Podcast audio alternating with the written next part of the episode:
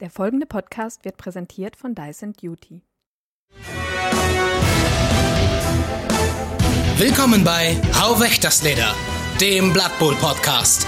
Freut euch auf News, Action und Geschichten aus dem Blood Bowl Universum. Macht euch bereit, denn wir starten Mit dem Kicker.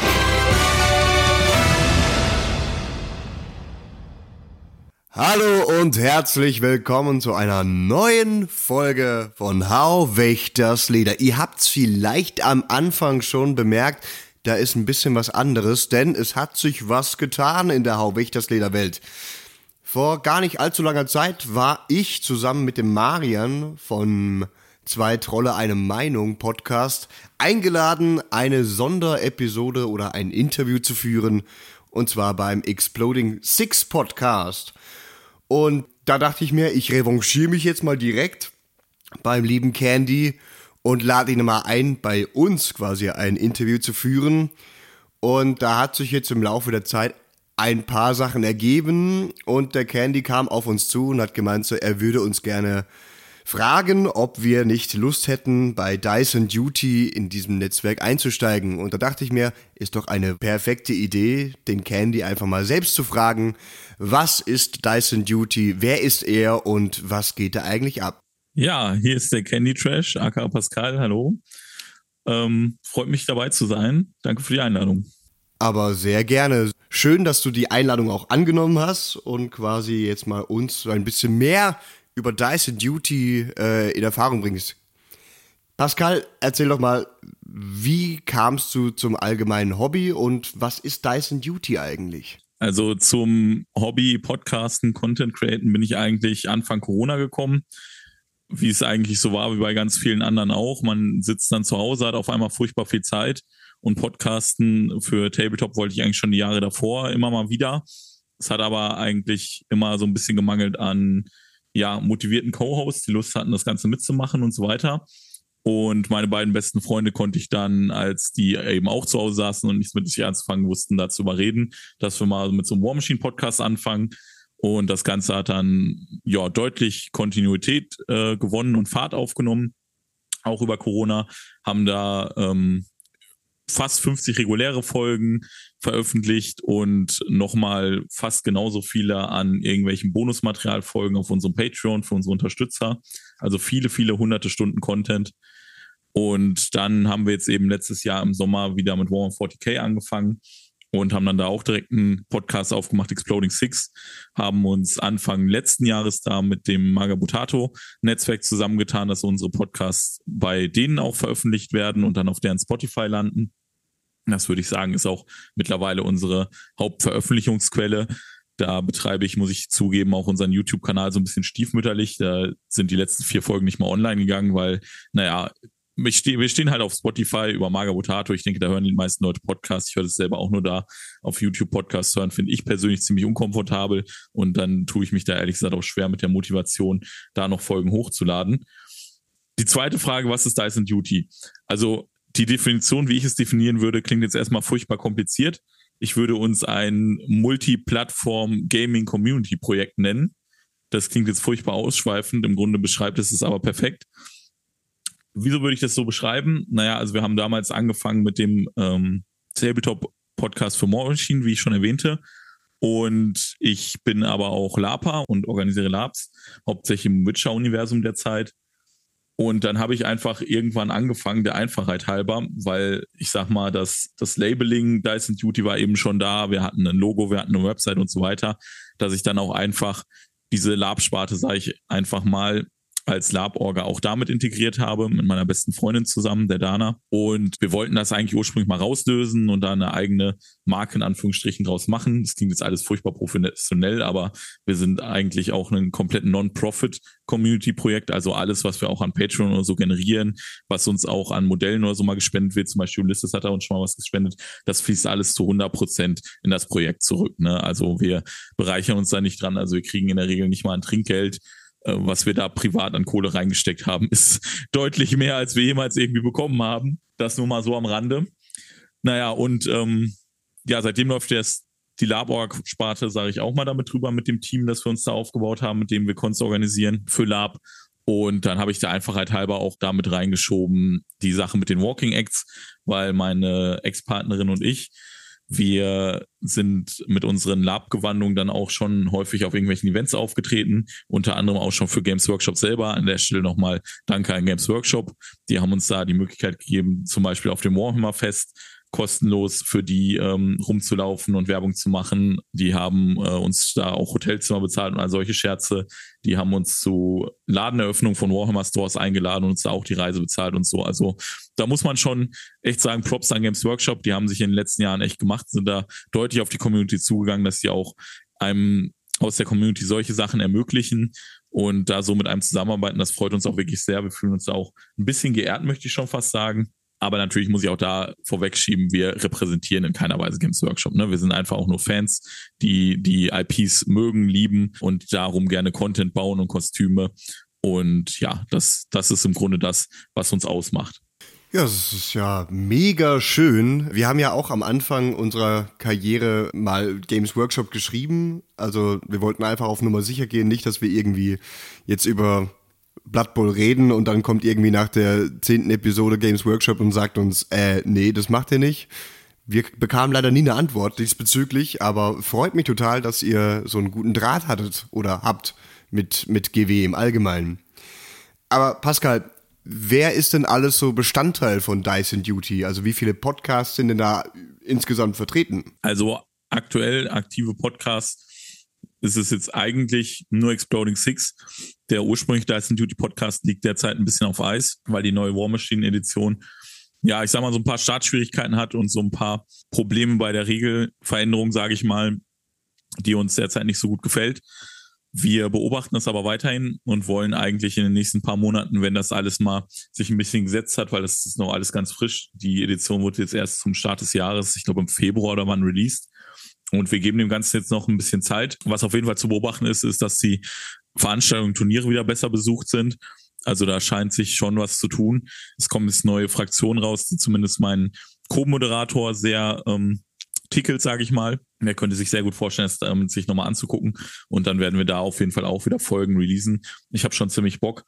Ich habe auch ein, zwei andere Leute aus der War Machine Community in der Hinterhand und im Kontakt, die ich schon sehr lange kenne und sehr schätze und die mich auch sehr schätzen, das weiß ich, mit denen ich da auch gern zusammenarbeiten würde.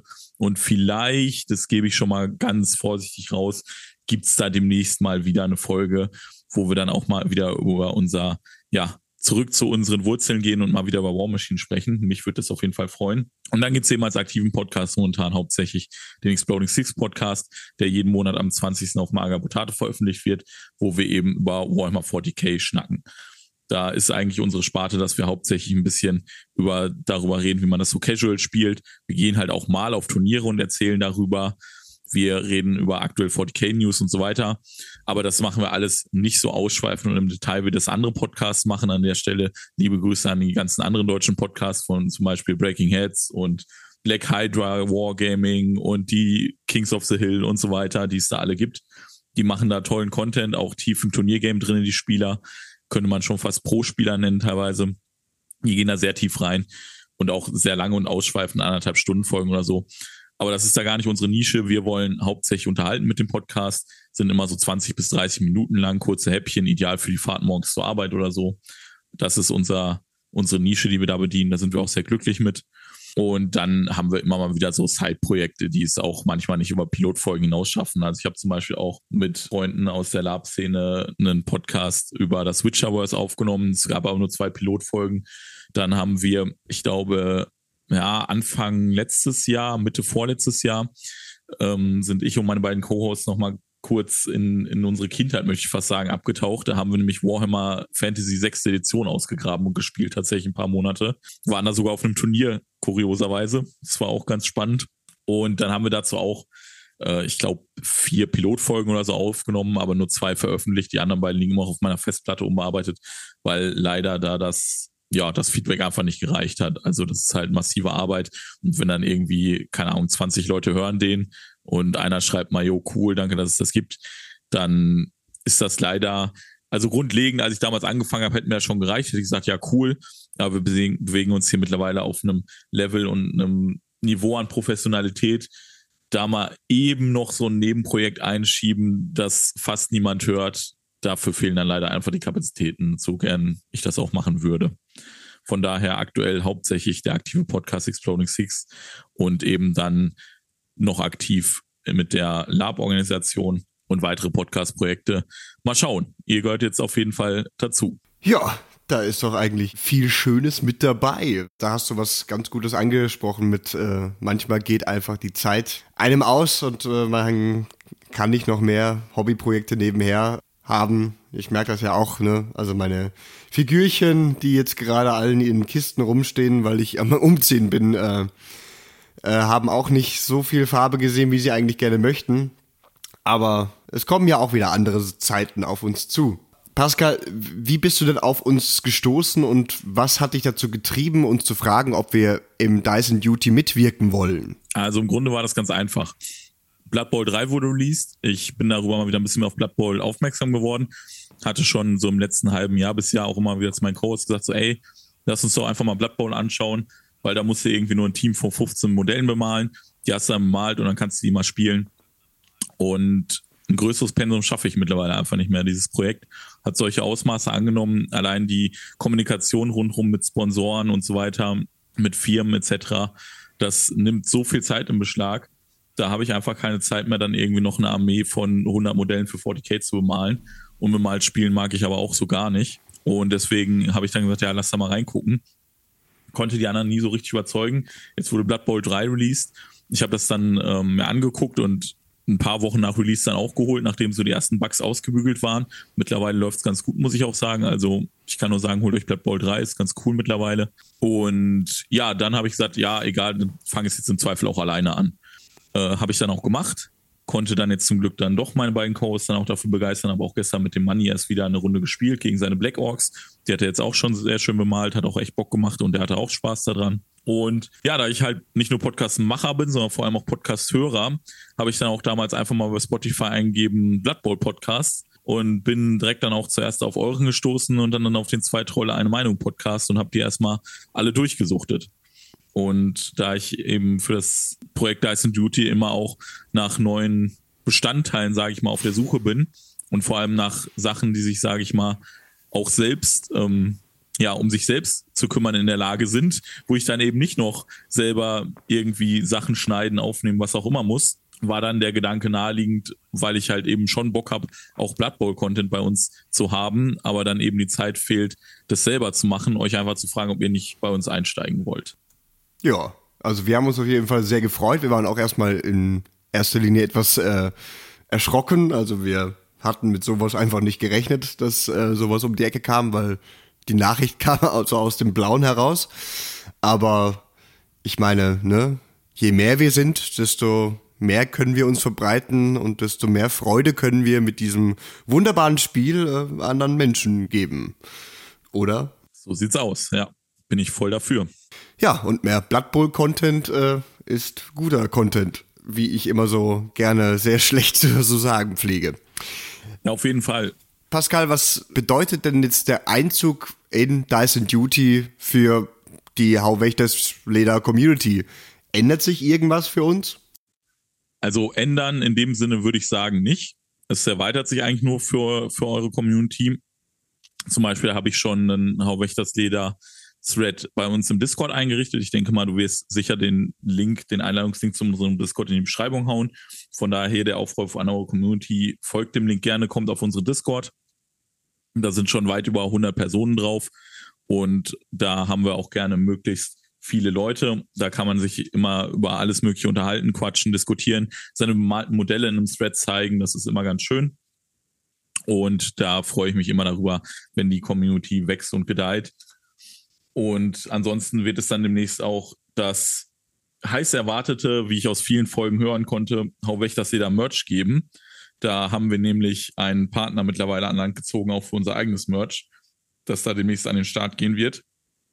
Und das freut mich besonders, weil das tatsächlich ein deutsches Unternehmen ist, das in Deutschland produziert, zu ethisch korrekten Standards, äh, ohne irgendwen oder irgendwas auszubeuten. Das finde ich richtig gut. Das schlägt sich leider am Preis nieder. Also so ein Shirt kostet da normalerweise 30 Euro. Aber ich bin ehrlich gesagt, finde ich das ein recht ordentlichen Preis, wenn man bedenkt, dass man damit nun mal ein Projekt unterstützt, das einem am Herzen liegt als Fan. Und vor allem, wenn man dann weiß, dass das nicht irgendwelche kleinen Kinder in Bangladesch genäht haben, fühlt man sich da, glaube ich, auch besser mit. Und da wird es dann demnächst eben auch auf jeden Fall Hau Wächtersleder Merchandise zu bestellen geben. Und ja, das, das sind so die wesentlichen Sachen, die sich ändert. Ansonsten eine gewisse Kontinuität. Das haben du, Mario und ich ja schon besprochen. Es wird auf jeden Fall eine Zeitfenster festgelegt werden. Ich denke mal, da könnt ihr dann vielleicht in der nächsten Folge was zu sagen oder so, wenn wir da nochmal genauer drüber gesprochen haben, dass man irgendwie sagt, alle drei Monate oder so oder alle zwei Monate, je nachdem, wird jetzt fest auf jeden Fall ein Podcast veröffentlicht, weil das ist schon eine, ich möchte nicht unbedingt sagen Voraussetzung, aber das ist schon was, was wir eben damals auch, als wir bei Maga Potato eingestiegen sind, war das schon eine Voraussetzung, weil es eben feste Release-Termine gibt. Diese Kontinuität ist wichtig. Zum einen erarbeitet es das also erleichtert es das Arbeiten, ne, ganz einfach. Und das, das hilft einfach allen. Ne? Das hilft der Community, die weiß, okay, jeden Monat an dem und dem Tag kann ich mit einer neuen Folge rechnen, kann, kann man sich darauf freuen. Das hilft allen im Team, sich auf Termine einzustellen. Man kann sagen, okay, bis zum 15. oder so müssen wir eine Folge aufgenommen haben, weil die muss noch geschnitten werden und so weiter. Und das ist einfach, ist einfach sinnvoll für alle Seiten. Von daher eigentlich für eure Community auf jeden Fall nur Vorteile, würde ich behaupten. Ja, also ich glaube, da kann man auch gar nichts anderes sagen. Das heißt, ihr könnt euch äh, in Zukunft freuen auf regelmäßigere Episoden. Ihr könnt euch endlich den heiß erwarteten Hau Wächtersleder Merch kaufen. Gibt es dann demnächst vielleicht sogar den Hau Wächtersleder Flammenwerfer? Die Kinder lieben den Scheiß. ich glaube, Elon Musk ist nicht an der Firma beteiligt. Also, ich glaube, auf den müssen wir verzichten.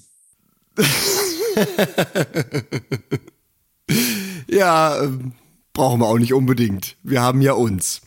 Ja, das ist doch einfach prinzipiell eine geile Sache. Also in erster Linie möchte ich mich dann mal im Namen der ganzen Hauwächtersleder Community auch bei dir bedanken, dass du uns diese Möglichkeit äh, gegeben hast. Ja, ach, das klingt jetzt so hochtrabend oder so, keine Ahnung. Ich sehe ich seh uns da eigentlich gar nicht als so groß oder so wichtig an. Ähm, mir ist auch mal vorgeworfen worden, irgendwann, ich würde das eigentlich alles nur machen, um mich selbst zu profilieren. Das, ähm, hm, weiß nicht, wenn ich das machen würde, würde ich nicht zig hunderte Kilometer fahren und dafür Sprit ohne Ende verballern. Äh, und dann würde ich vielleicht auch mein Gesicht öfter in die Kamera halten. Fun Fact, das mache ich eigentlich nie. Und naja, ich gebe auch selten meinen echten Namen da irgendwo an. Von daher, ich mache das alles eigentlich nur, um anderen Leuten Spaß zu bereiten, weil mich das freut, wenn ich Leuten Freude bereite. Das ist, weiß nicht, das gibt mir so einen Joy, finde ich. Da freue ich mich drüber. Und gerade Blood Bowl liegt mir da mittlerweile sehr am Herzen, weil wie ich halt eben schon in der Folge bei uns auf dem Channel gesagt habe, ich war also schon fast schockiert, wie groß das Spiel eigentlich ist, aber eben nur innerhalb seiner eigenen Bubble. Ne? Also innerhalb dieser Bubble ist es klar und ist bekannt, ja, es gibt voll viele Veranstaltungen, gibt viele Turniere, es gibt richtig viele Spieler und so, ne? Aber eben außerhalb davon gar nicht. Und da will ich auf jeden Fall was für die Sichtbarkeit vom Blood Bowl tun. Das würde dem Spiel allgemein, denke ich, auch helfen, weil ich glaube, wenn die, die Sales-Raten und die Sichtbarkeit vom Blood Bowl steigen, dann hört GW vielleicht irgendwann auch auf, das so stiefmütterlich zu behandeln. Aber auch so allgemein freut es mich natürlich, je mehr Blood Bowl-Spieler, desto besser. Und das, das denke ich, ist da auch, ist da unser Ziel. Also meinst, wir wollen demnächst auch selber mal Turniere oder so machen und die dann auch eher auf T3 oder so veröffentlichen. Wobei ich da auch schon mit dem Twilanima im Kontakt bin, wie, wie man das macht, weil mir schwebt da eigentlich eher so ein hybrides Anmeldeverfahren vor, so halb über die NAV, halb auf T3 oder so. Weil klar, die, die NAV und so war früher da und ist da auch organisiert und es funktioniert ja auch alles. Aber die breite Öffentlichkeit in Deutschland organisiert sich nun mal dummerweise über T3 und da gehen auch die meisten Leute hin, wenn die irgendwie ein System reinschauen wollen. Die gehen erstmal auf T3, klicken da auf das System, sehen, okay, was gibt's denn so an Turniere? Okay, für Blood Bowl gibt's das ganze Jahr nur drei Turniere. Ähm, Habe ich wohl keine Veranstaltung, wo ich hingehen kann, so wirklich, ne? Aber es ist ja nicht so. Das wissen die nur nicht. Und da ist mir eben ganz wichtig, dass man da diese, diese Sichtbarkeit schafft und da eben, sage ich mal, diese Türen oder Mauern einreißt, die da aktuell vorhanden sind, sage ich mal, in der breiten Tabletop-Öffentlichkeit vielleicht um es in den Worten von Tonsteine Scherben zu sagen, macht kaputt, was euch kaputt macht. Und äh, ich finde Mauern und Kommunikationsgrenzen, die uns gegenseitig eigentlich nur behindern, brauchen wir ja nicht. Also lass uns doch die, die Wege noch weiter aufmachen, lass uns miteinander kommunizieren und ich meine, wir tun ja das Beste für die Community eigentlich nur. Das, das hoffe ich zumindest, ja. In, in bester Absicht und Intention jedenfalls. auf jeden Fall. Nee, aber ähm, um nochmal quasi auf das Thema zurückzukommen, was ich angeschnitten habe, ähm, für uns wir sehen uns ja selber nur so als ganz kleines Hobbyprojekt, ne? Der Hau Wächtersleder Podcast ist ja, wie du ja auch schon zu Beginn gesagt hast, mit dem Exploding Six und dem War Machine Podcast aus Corona Langeweile entstanden und äh, hat sich jetzt halt mittlerweile halt so ein bisschen aufgemausert, wo man sagt so, wow, ey, man hat irgendwie so durchschnittlich 500 Wiedergaben pro Episode, wo man sich einfach so denkt so, wow, so ein bisschen ist was, ist jetzt was draus geworden, aber wir sehen uns halt immer noch als ganz, ganz, ganz kleine Fischchen und da ist halt auch, auch wenn du das jetzt so ein bisschen tief stapelst mit so, hier Dyson Duty ist gar nicht so super krass. Äh, für uns war das ein, ein sehr tolles Erlebnis, einfach das erlebt zu haben. Ich mache wieder ganz tolle grammatikalische Sätze, aber egal. Das äh, freut mich, ja, auf jeden Fall. Dann kann ich jetzt eigentlich nur noch eine Frage stellen, Pascal. Und zwar, Gibt es irgendwelche Zukunftspläne mit Hauwächters Leder? Also es würde mich natürlich freuen, wenn ihr generell auch irgendwelche Sachen weiterhin übergreifend mit uns macht. Wir werden jetzt als Aussteller auf der Redcon sein, da hatten wir schon drüber gesprochen, da kannst du leider nicht. Aber es wird ja nicht die letzte Redcon sein. Von Ulysses ist die und wahrscheinlich auch nicht die letzte Redcon, auf der wir dann sind, weil wir auch durchaus eine längerfristige Arbeit mit Ulysses anstreben. Das habe ich bei denen schon platziert, sage ich mal, diesen Wunsch. Und von daher, vielleicht sind wir nächstes Jahr zusammen da vertreten. Und ansonsten steht definitiv auch mal an, auf Tabletop-Messen wie die Szenario oder so zu gehen in Hamburg. Da seid ihr natürlich auch immer herzlich eingeladen, uns das Team zu begleiten. Das sind auf jeden Fall Sachen, die da erstmal in der näheren Zukunft anstehen.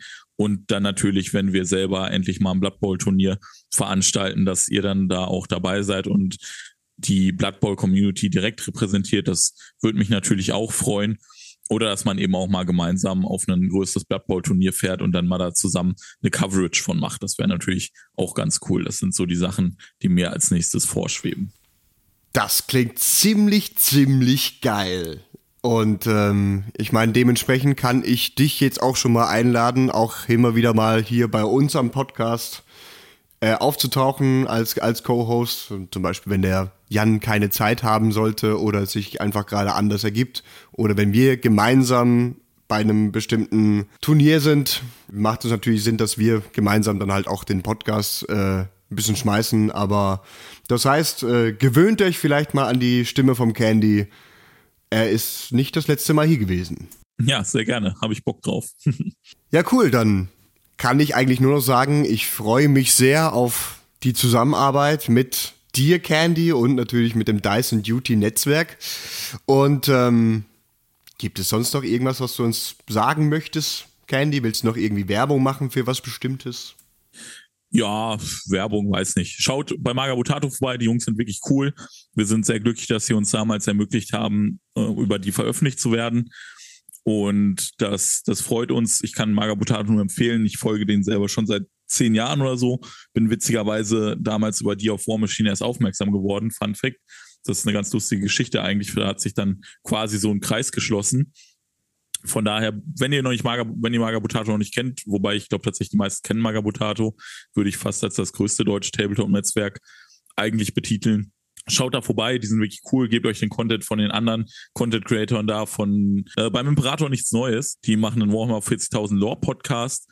Die wollten wir eigentlich demnächst auch mal anhauen für eine Kooperation. Mal schauen, ob sich da was ergibt. Äh, die haben auch einen Freebooters Fate Podcast. Die haben den monatlichen Stammtisch, wo die über alle Tabletop-Neuerscheinungen quatschen und so weiter. Sind wirklich coole Jungs. Das Team von denen macht mittlerweile auch verschiedene Podcasts. Die machen zum Beispiel auch einen richtig geilen drei Fragezeichen Podcast, den spezial gelagerten Sonderpodcast. Dem folge ich auch schon seit Beginn eigentlich, auch sehr cool. Ansonsten schaut gerne mal auf unserer Website vorbei, dysonduty.de, wobei die eigentlich nur ja, das zusammenfasst, was ich ja auch erzählt habe. Wir hatten da früher auch mal Content drauf, aber naja, also so eine Website mit Content pflegen, mit Texten und so weiter ist unfassbar aufwendig. Von daher sind wir da auch mittlerweile zu einer rein repräsentativen Website geswitcht, die eigentlich auch nur erzählt, was Dyson Duty ist. Und das letzte, was ich da noch sagen kann, schaut auf unserem Discord vorbei, klingt euch da in die Community ein und ja, wenn ihr ganz viel Bock habt, unterstützt ihr Dyson Duty auf Patreon. Wird auf jeden Fall dann nicht zum Ungunsten auch von Hau Wächtersleder sein. Und wenn dann demnächst hier das Merchandise realisiert wird, dann ja, holt euch fleißig Merchandise. Damit unterstützt ihr uns, zeigt, dass ihr das Projekt cool findet und äh, letztlich sind die Designs auch ganz nice, würde ich sagen, von den Logos und so weiter. Ja, die Links haue ich euch auf jeden Fall wie immer unten in die Shownotes dann rein. Und dann bleibt mir nur noch zu sagen, danke Candy, dass du dir die Zeit genommen hast, ein Interview mit uns zu führen. Und ähm, viel Spaß weiterhin beim Würfelwerfen. Ja, dann bleibt ja eigentlich nur noch eine Frage. Die Frage ist nicht, ob du zu Boden gehst, sondern wie viel von dir wieder aufsteht. Macht's gut, Jan! Ciao, ciao!